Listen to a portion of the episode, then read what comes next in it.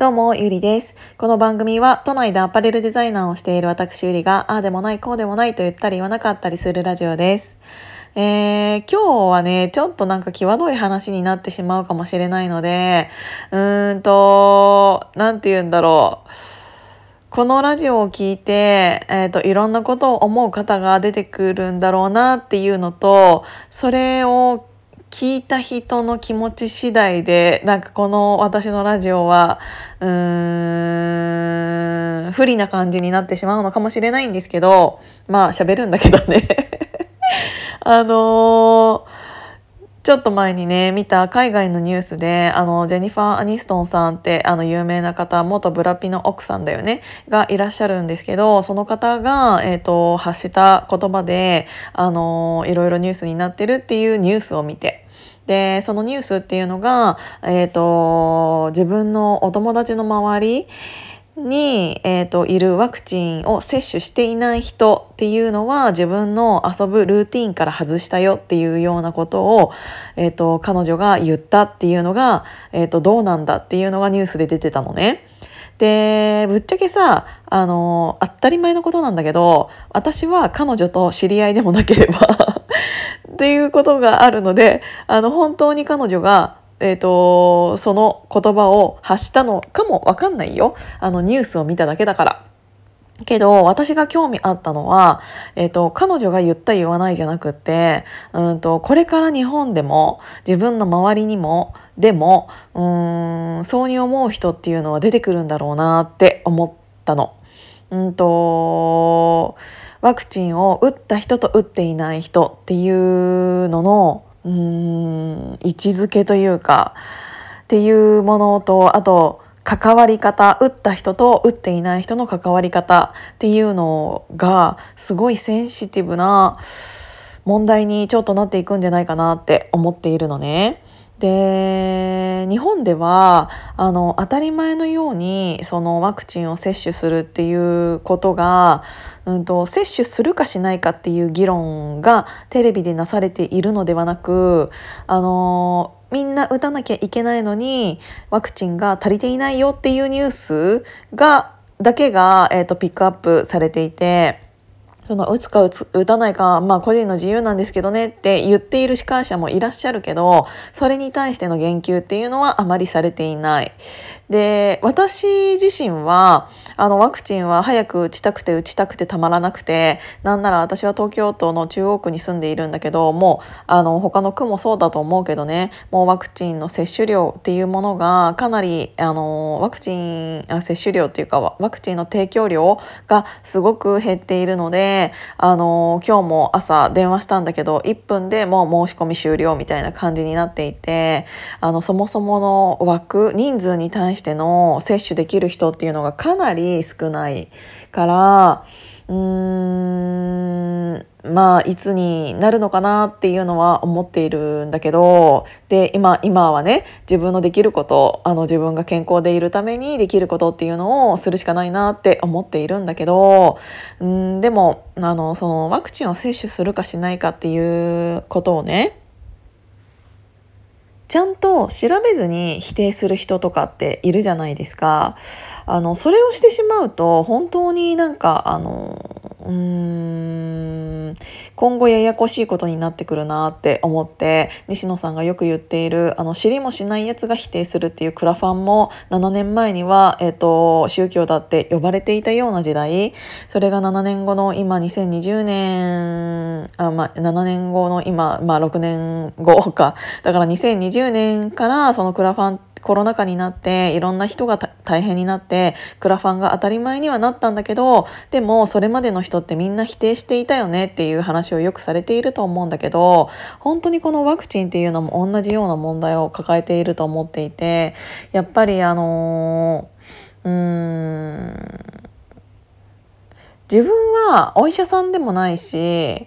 でもしお医者さんだったとしても、うん、なんかいろんな人のいろんな見解があると思うのねそのワクチンを打つ打たないっていうのは。でちゃんと調べた上であのその自分の答えを出しているっていうのであれば別にそれってうんと自分で納得がいっているわけだから、あのー、誰かを否定するとかそういうことではないと思うんだけど、あの一私たちさお医者さんでもないん、自分が何をどう調べようかって言ったとて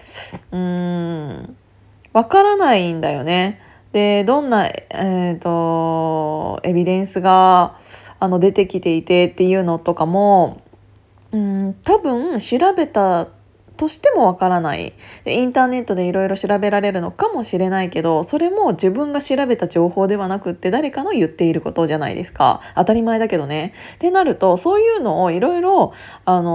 全部総合判断した上で自分は打つのか打たないのかっていうあの判断をすることになる。であの私の場合は多分自分がねあのどんなにうんいろいろ調べたとしてもあのそれがいいのか悪いのかっていうのを判断することはできないから、えーと、私は自分の信頼した人が信頼している人がすごくいろいろ調べてで打つことに決めたって言っていたのであこの人がそうにこんなに調べているこの人がそうに言っているのであれば私も打とうって思ったのね。もうそういう判断基準しか私にはなくて。でもあの打つということを決めたでも自分がうんといろいろ調べたわけではないからあの打たないっていう選択肢をした人に対しても否定するほどのうん力がないんですよ私は。だってあのもしかしたら打たないって言っている人だっていろいろ調べた上で打たないのかもしれないじゃないですか。だからその打たないって言っている人を否定をできるほど私は知識がないから、えーと、それをすべきではないって思っているんだけどうーんだからあのそういうちゃんと自分がまああの逆に調べた人っていうのはあのそういう意見にならないと思うんだよね。いろいろ調べた上でどっちの方が自分にとってうん自分の今後にとってうんデメリットが少ないかっていうので判断したことをうん誰かが否定できるものではないと思うから。なのにあのどっちにしてもよくわからない人があのよくわからないままにうんその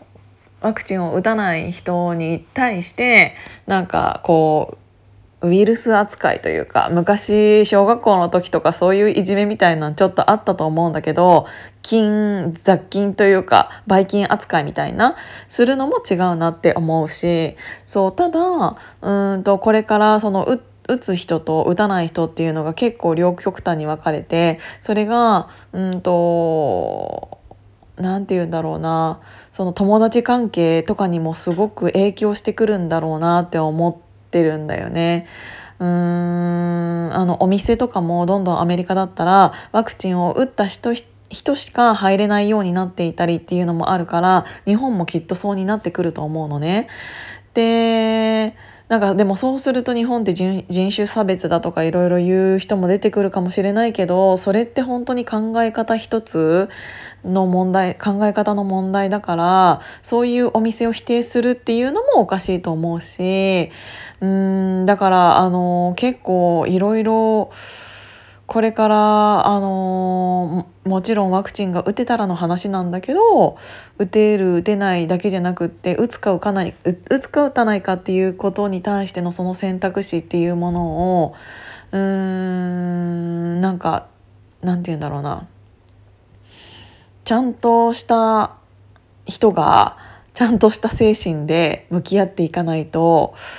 軽い気持ちでいろいろ言えるようなことではなくなってくるんだろうなっていうのをすごく思ったのでなんかちょっといろいろ難しい話にはなってしまったんですけどこれからの起こりうる問題っていうのがこういうところが大きくなってくるんだろうなっていうのをちょっと日本にいる私でさえもちょっと感じたのでうんそれをこのラジオで撮ってみました。